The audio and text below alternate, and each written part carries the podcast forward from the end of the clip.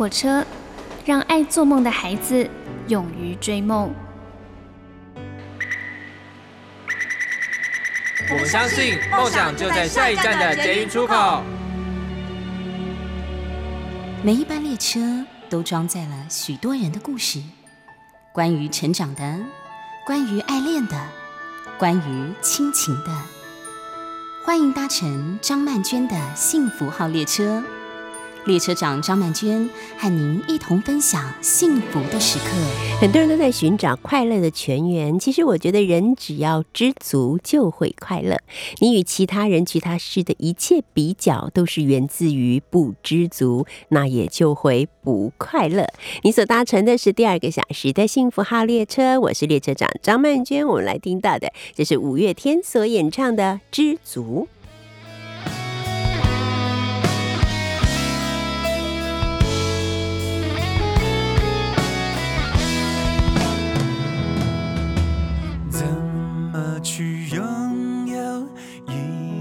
彩虹，怎么去拥抱一夏天的风？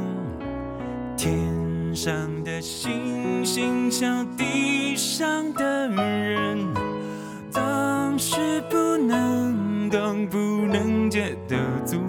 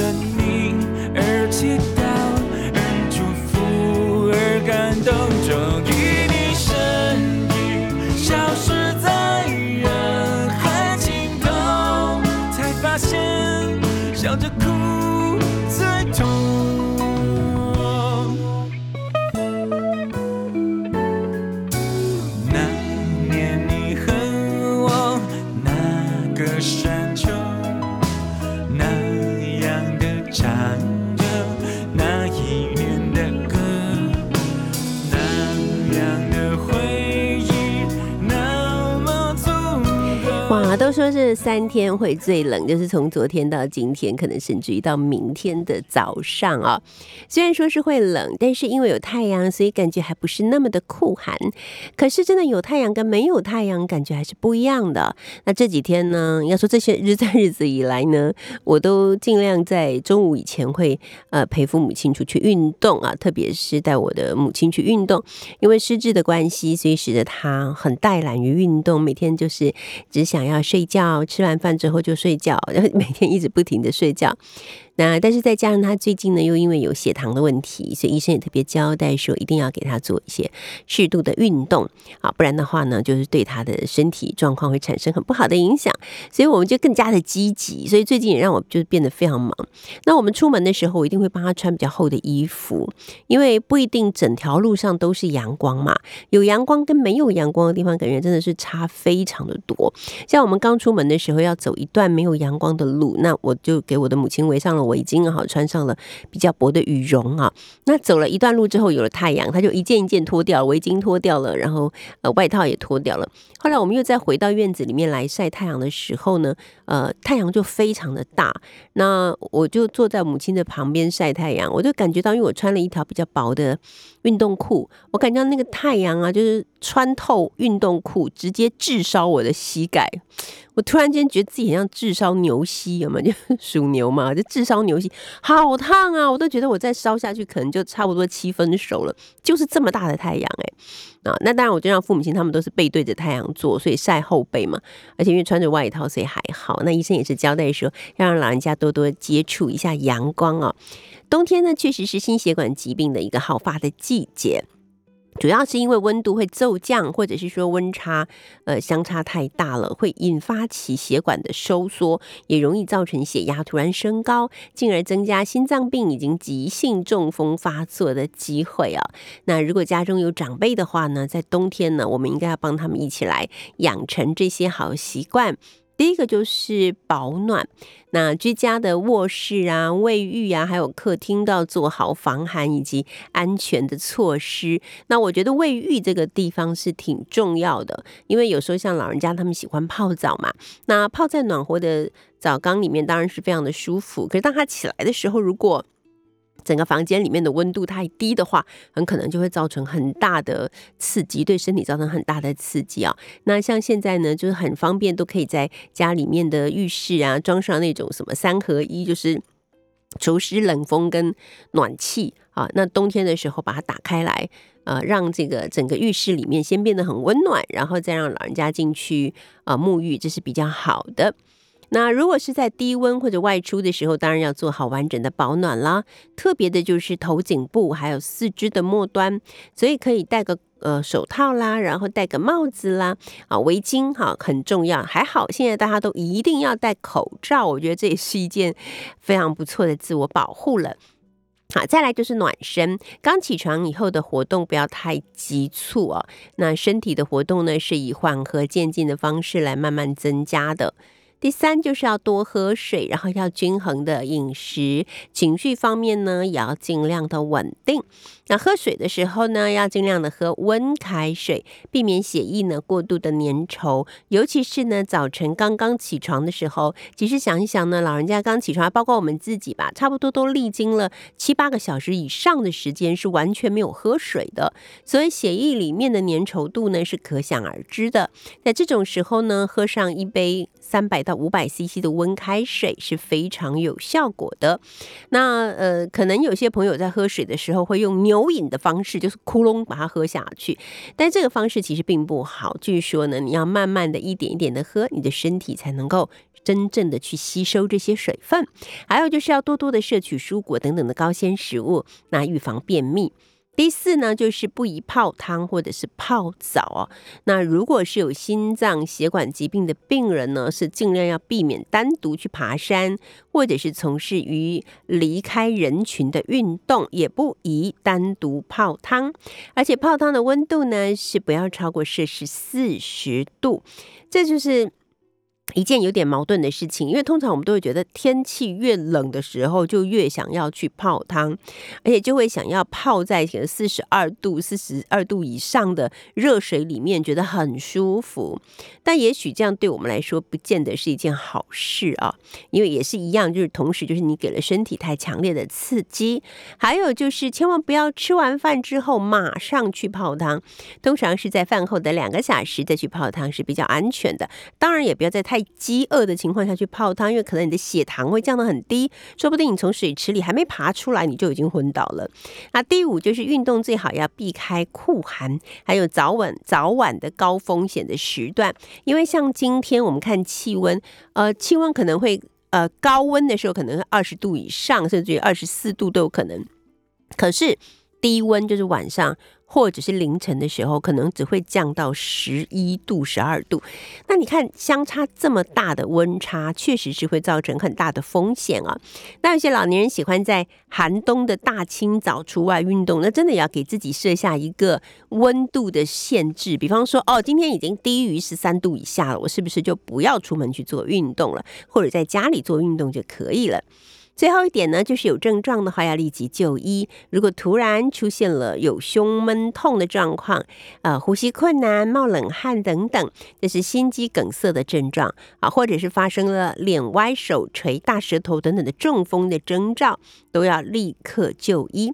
保命的要诀呢，就是抢时间，赶快打一一九，好，紧速的就医，这样才不会错失了黄金治疗期，而造成自己跟家人的遗憾。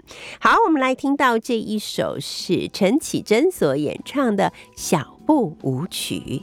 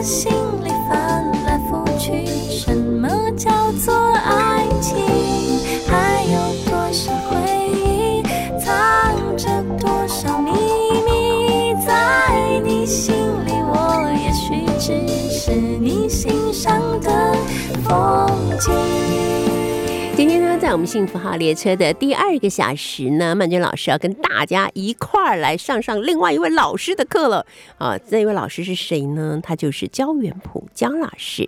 如果说呢，我希望能够找到一位老师，好老师带着我进入古典音乐的领域的话，那一定就是焦老师焦元溥啦。那他呢是一位台湾非常有名的古典乐评家。最近呢，我们焦元溥老师推出了。故事、领赏、生活，焦元溥的三十七堂古典音乐课。那最近网络上很喜欢讲说，关于古典音乐课不，比方说关于古典音乐课，我只听教元溥这种，我就觉得我可以拿来做广告词。关于古典音乐课，我只听教元溥的三十七堂古典音乐课。为什么呢？因为其实元溥是一个非常非常有经验的。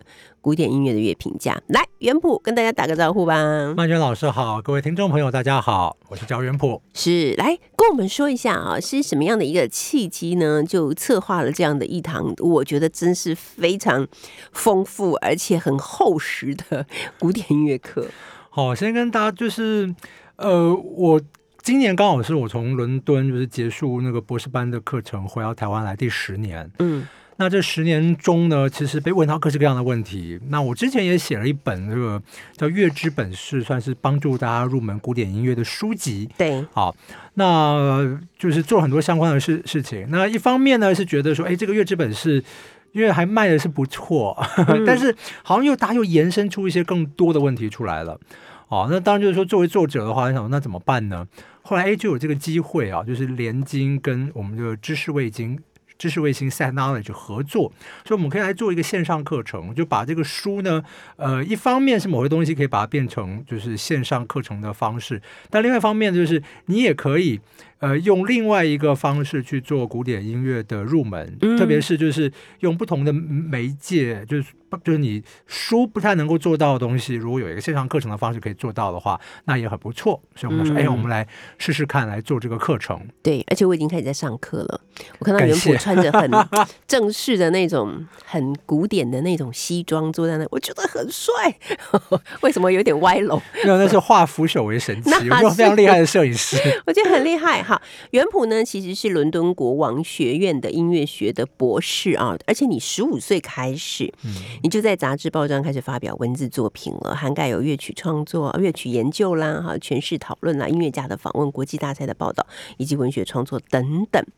那我觉得很厉害的就是十五岁，为什么十五岁就已经开始？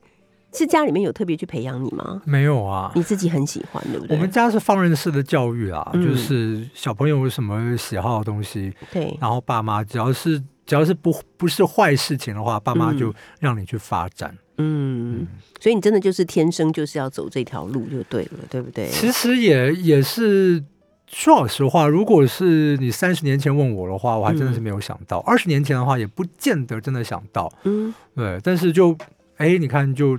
变成这样子了，对啊，对啊。好，来，嗯，先来跟我，我觉得讲这么多以前，我们先来听一首音乐好了。是的，好不好？我们来听的是这个俄国作曲家，立陶宛出生的，像立陶宛很红啊。那个 Q.E 啊，Q.E 也是不务正业，他是作曲家，跟是呃，来考曼娟老老师。哦，你知道他的正职是什么吗？正职，嗯，教书的，是的，真假？那你猜他教什么？教音乐啊？不是教什么？他教他是在俄国圣彼得堡的各个炮兵学校教逐城法防御工事，真假？教逐城防御工事？我们听听看这个教逐城防御工事的正直，然后这这位作曲家对所写的这首由普希金的诗谱成的《我爱过你》哦，好浪漫呢！我们先来听一下《我爱过你》这首乐曲。нас любил, Любовь еще быть может в душе моей. О, Господи, совсем, но пусть она вас больше не тревожит.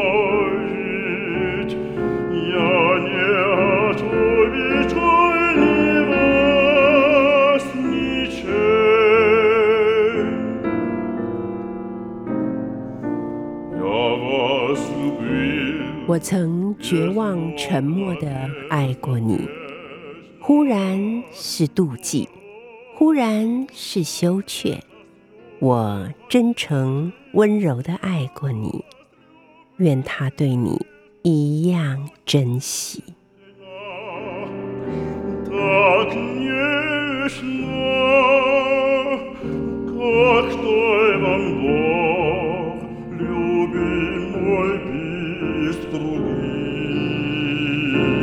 怎么样，原谱还可以吗？哦，非常非常优美。这就是这一首歌的歌词的中文翻译，是的对不对？他这个嗯我觉得这个很有趣，就是说，当我们听嗯这首歌很美啊，就是嗯这是这首诗其实展现了普希金的这种我们说诗歌创作的艺艺术，因为这首诗就是他是讲就是他其实就是路过在马路上面啊，哎看到这个当年曾经爱过的女女孩。然后，但是就是就可能点头微微笑一笑或者怎么样，然后也就他就没有去打扰对方嘛，嗯就就走了。对然后，走，他内心还是歌声就是波涛汹涌，嗯就写了这样的诗啊。可是你看这个诗，就是说有内心有这么多丰富的感受，可是他在俄文上面，他就是用一个特别用一个音韵很轻的一个，就好像就是你慢慢走，就轻轻走过去。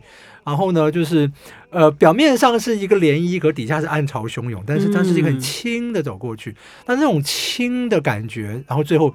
最后，最后的诗最后一句就是说，愿他和我一样对你是就这么珍惜，这么爱你，这样子献上这个祝福。那我觉得像这个呃作曲家，他也是掌握到这一点，他看出来就是说，哦，这种很复杂的感情，其实作曲家用一个很轻的这种，就是他嗯押韵的声音还有诗句都是很轻盈的，他把它写成了这个作品。这叫举重若轻嘛。是，对，就其实心里的感觉是重的，是但是他就用一故意用这种比较嗯轻柔的，好像轻描淡写的方式，是。可它会造成一种余韵无穷的感觉。是的那我们在这个线上课里面，像第六章啊，我就有放一些，哎，不，第四章，第四章我放了一些就是文。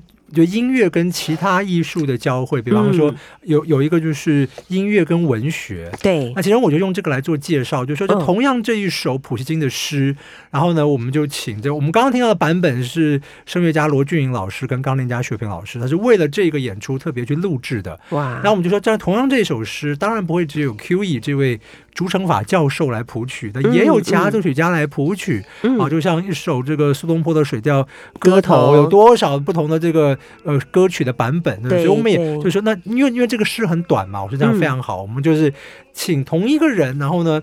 用不同的作曲家，然后来谱曲的，我们就是连续唱两遍，给大家听听看。哇，所以我们嗯等一下可以做出一个比较，就对对了，就是比较到底比较喜欢哪一种方式是的表现、表达方式，对不是对？好哦，那所以呃，第二首我们现在就一起来听一下。对那这首其实也是刚才我们讲的普希金的那个是的《我曾经爱过你》。是的 OK，好，我们来一起听。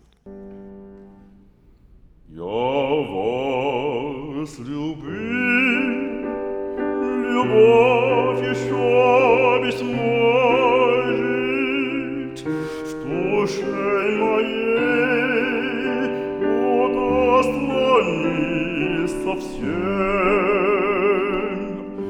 но пусть оно 我爱过你，爱情也许还没有在我心底完全止息，但 他已不愿引起你的烦忧，不想再勾起你任何抑郁。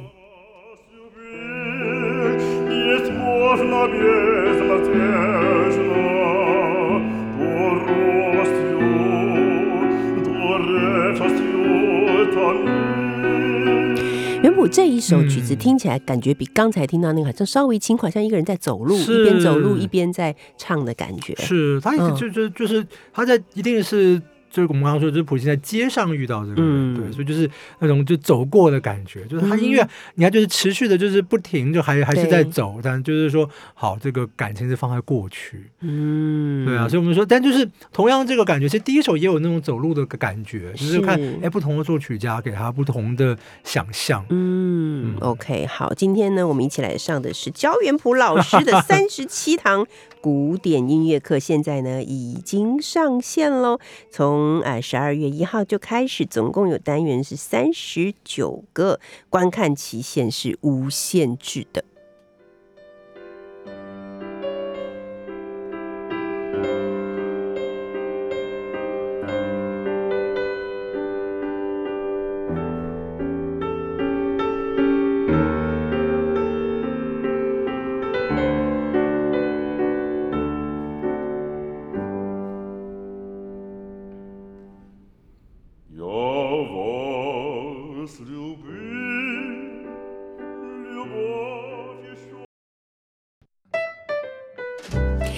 乘的是第二个小时的幸福号列车，我是列车长张曼娟。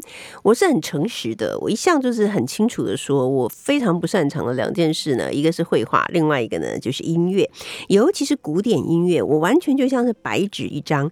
但是呢，我现在开始在听由焦元溥老师所开的焦元溥的三十七堂古典音乐课的线上课程啊，那它的题目叫做“故事领赏生活”。那我想这也是这一套呃精彩的线上的古典音乐课程呢，会令人感到有吸引力的原因。因为呢，焦云普老师讲了一些故事，然后带领着我们去欣赏，而这些故事与欣赏呢，又都与我们的生活是可以紧密相连接的啊、那今天呢，我们就邀请到了焦云普老师来给我们介绍这三十七堂的古典音乐课。哎，元普，我们呃继续来聊聊，就是关于这些音乐跟我们的生活可能产生出的一些联系。是的啊，嗯就是其实我们怎么说，古典音乐当然有每每次提到这个名词，大家觉得好像很害怕、啊、或者什么，但其实不用害不用害怕，因为第一个它就是一种音乐，那人都喜欢音乐，好、然后呃，所以我当初就是说，当然这一次我觉得很开心的是有这个线上课制作的机会，因为比如我以前，比方说写古典乐入门书，那那个都是我当然是我自己去做这个，自己去设计章节，然后设计我要做什么。但因为是入门书，所以我那次是比较少见的是，我出版之前，嗯就是我写每写完一个章节就丢给一堆朋友看。我说第一个是你们看不看得懂我在写什么，第二个嗯是这个有没有达到效果这样子，然后有没有解答你们的问题。对，或者或者如何啊？所以那是我自己个人去做我的这个市场调调查，嗯嗯，啊，或者是就是，但是因为这次有线上课的话，等于说是团队的话是在呃录制之前，就是我们就是已经先做了很多的市场调查，然后有做问卷，然后有还有去电话访问，就是就就就比如联络上说你问你愿意接受电话访问的话，我们就要访问你。嗯他做了很多这些调查，所以大家看到这三十七堂，后来变成是三十八堂的，呃，但是就是这个整个这个课程啊或者怎么样，这个大家看到这个大纲已经是改，我已经改了第四次了，哦，就一直改，一直改，一直改，然后、嗯但就是一个就是最后改出来是一个好像希望是能够符合绝大多数人，特别是就是像曼娟老师这样白纸一张的、嗯 这种呃这种入门者，好，就是因为。很多人入门也是会卡在一个，就是我我差点也陷进去，因为我一开始打了大纲就是说，哎，我要教你这个怎么分析这个作品啊，或者怎么怎么样。然后后来想说，其实大家可能不太需要知道的是对啊，我们干嘛分析？对对对，就是说，就我我我我不太需要，真的是知道说一个奏鸣曲式怎么写，一个什么怎么写，这样对对对对，所以所以我后来我我们就非常狡猾的，就是说，如果你还是要知道这些知识的话，嗯，那也是可以的，我们就调到课程最后这样子。哦 如果你还有兴趣的话，你就是看看这个，那就是。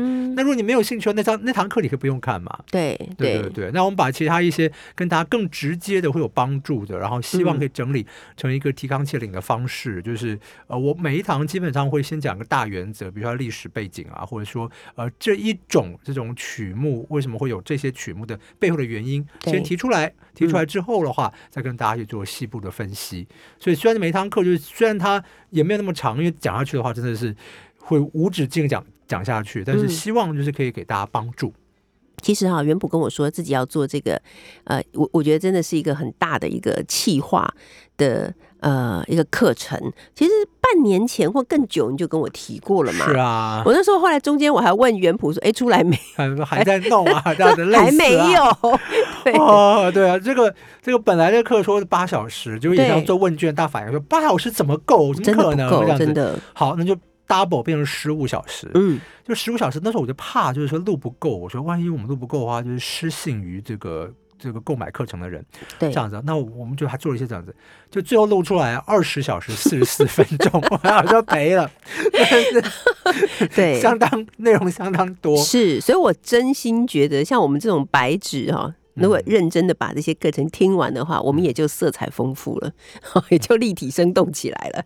好，我们现在再继续请袁博老师来为我们介绍下一首乐曲，好吗？下一首乐曲，我嗯们来听的是林姆斯基·高塔可夫这位俄国作曲家，他原来是海军军官，也哦也是一样啊，后来也是自修作曲。我们在听到他嗯非常早的品，叫做《夜莺与玫瑰》。哎，很多人可能会以为像我一样，是那个王尔德的《夜莺与玫瑰》吗？是同样一个故事的传，就是就是它是一个来自于波斯的传说。嗯，反正简单来讲，就是夜莺很爱玫瑰，但玫瑰不理他，或者不知道这个夜莺对他所有唱的歌都是为他唱的。怎么听起来有点悲伤呢？我们来听听看这首曲子《夜莺与玫瑰》。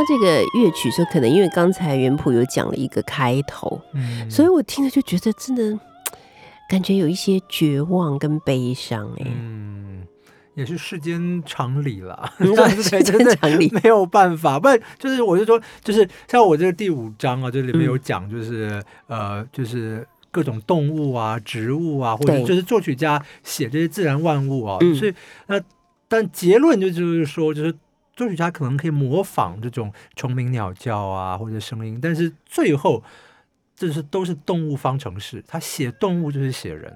嗯哦，对，要要不然作曲家干嘛去？你你要鸟叫，你听鸟叫就好了。为什么把鸟叫放到这个作品里面？对这鸟叫当然是代表了人的某种感情或者是一个象征。哦，嗯但是这个象征的话，它有一些是跟文学典故有关的，比方我们刚刚提到，就是这个波斯的，还是波斯的典故，夜莺很美好啊，玫瑰也很美好啊，可两岸放在一起呢，就构成了一个这个伤感的故事。真的，其实啊，我觉嗯得这个课程好处在哪里？有一个好处，对我自己来讲啦，我不必一开始就先从最前面的就是序论啊、总论啊开始听。像我自己的听法，就是因为我是一张白纸嘛，嗯不断重复。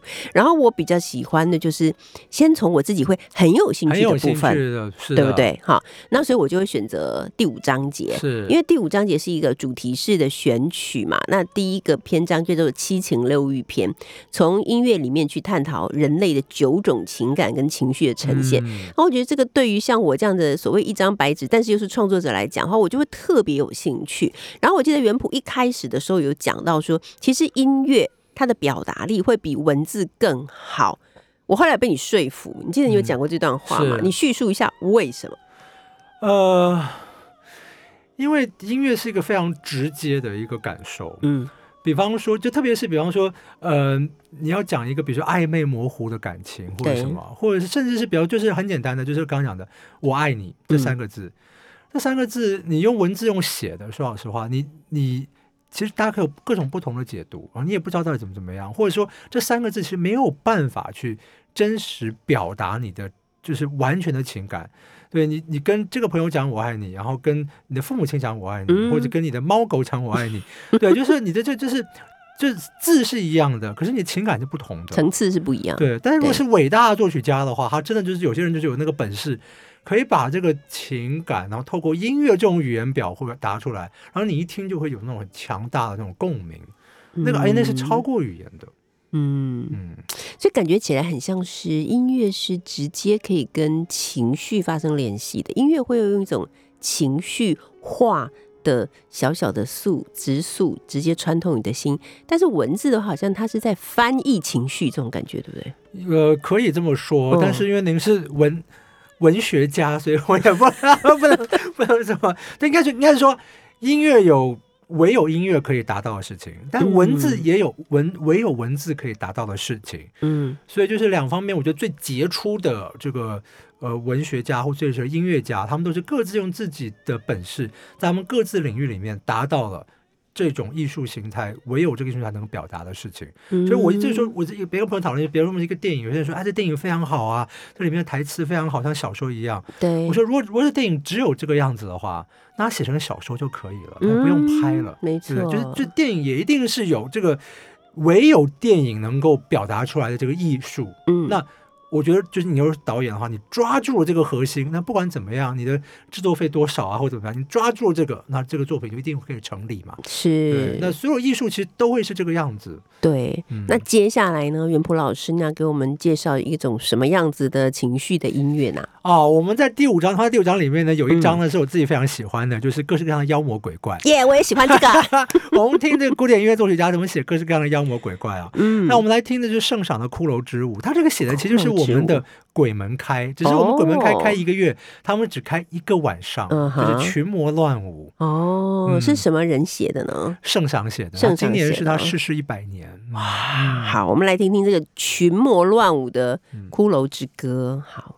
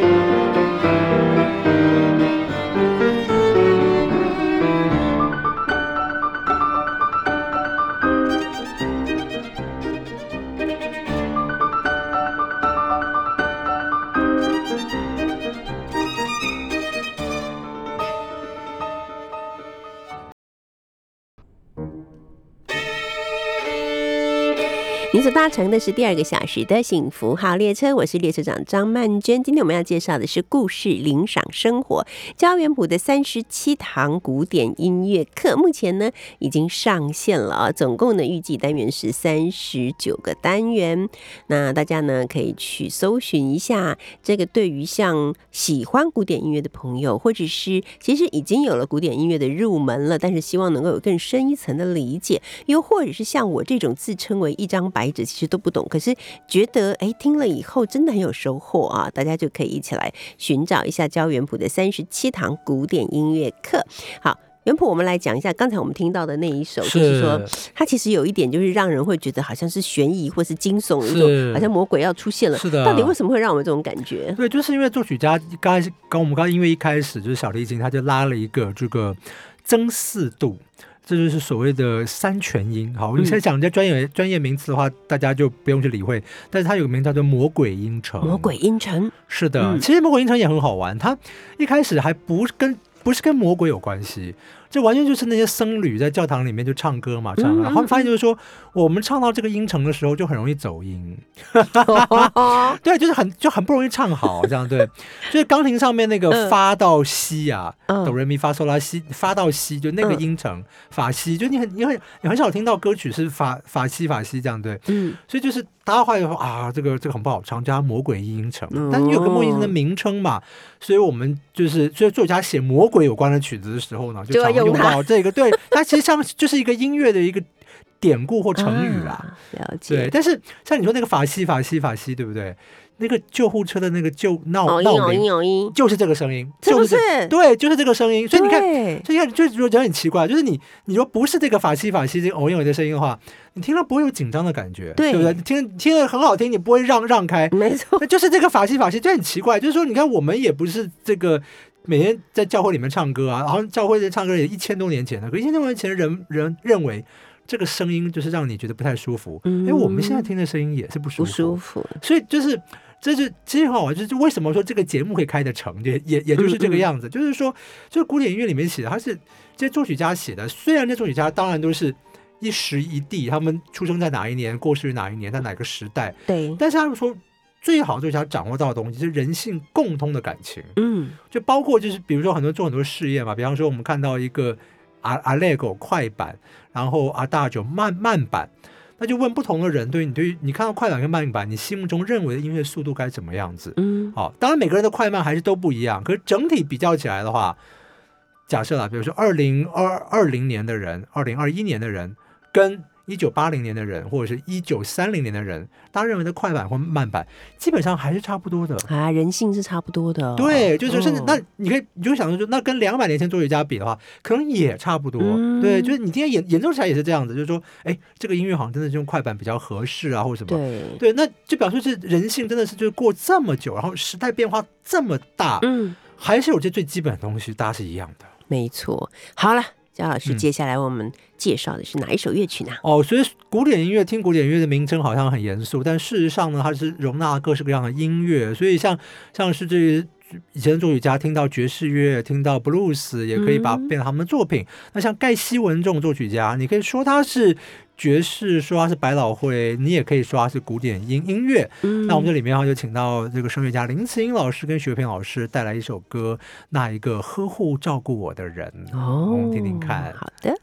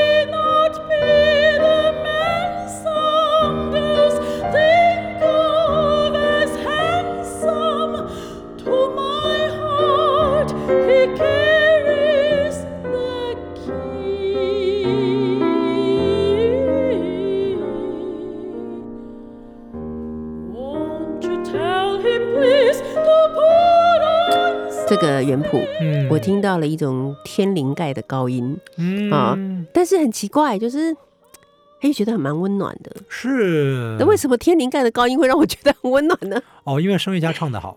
啊，对，其实我们讲就是说，就是嘛，就是这位虽然是受过这个很严格训练，然后唱的非常好的这个女高音，我们这里面有她唱其他东西，嗯嗯但是就是说你学不同的，这这里面我也有一堂课是就提到这个，就是说你学的这些声乐技巧，不是说你有技巧之后，你所有歌都用同种方法唱，就哦哦哦，不是这样子，对不对？就它一样可以，就是就是我们就要以诠释服务这个音乐。对，所以我可以有这些呃声乐的技巧，但是重点是把那感觉给唱出来。所以就是不同的人，他的生命感受不一样，他唱同样的一首乐曲，就算他们的技巧都是那么好，可是感觉也都会不一样。是的，而且我们的课程里面呢，我还嗯。放了一个，真的是我很高兴我做了这件事情，就是呢有一首这个艺术歌曲叫做《明日》哦，嗯这个《明日》是作曲家写给他跟他太太的这个结婚礼物，好、但是呢这首歌的那个诗啊，嗯长久以来就是有两种解读，一种就是甜蜜的这个结婚礼物，但这首诗你仔细去读的话，你会发现它好像是一首殉情的诗。哟，真的吗？对 对对，哎所以有一派人就把它唱的很悲惨悲惨，嗯有嗯派人就把它唱的很甜蜜很甜蜜。嗯，好那我们这个版本，我们这个课程好玩，就是说，我也请到我们现在听到这个组合呢，我就是请他们啊，就是你们唱一个甜蜜版的，然后再唱一个殉情版的。但是呢，我不告诉我们的这个上课的学员，嗯就你看这个的话，当你看了可以看出蛛丝马马迹了啊、嗯但是如果你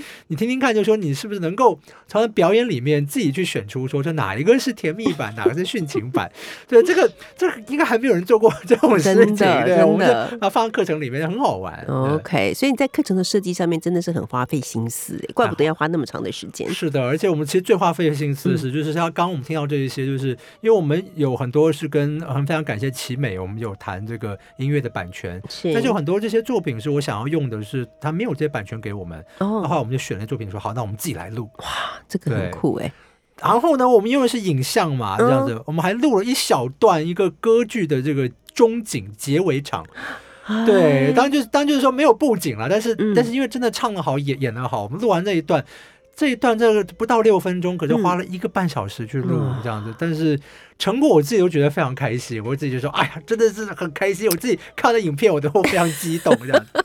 对。对，所以我觉得呢，如果有来参与这个课程的朋友，一定会觉得物超所值的。是的。好最后，嗯。袁博老师，你要为我们介绍的是哪一首乐曲呢？就是来听听看这歌剧这一段啊，这个还没有在任何的广播节目里面播放过、就是世界首播。对，嗯。我们现在听到了那个男生的声音呢，就是一个教士；嗯。女生的声音呢，以前是埃及神庙像那些是像妓女一样的人物，后来教士就感化她，于是她就她就成为修女。嗯，但教士呢，不是出于真心要感化她，因为教室其实也爱他，就是说。哦我爱不到他的话，别人都不要爱。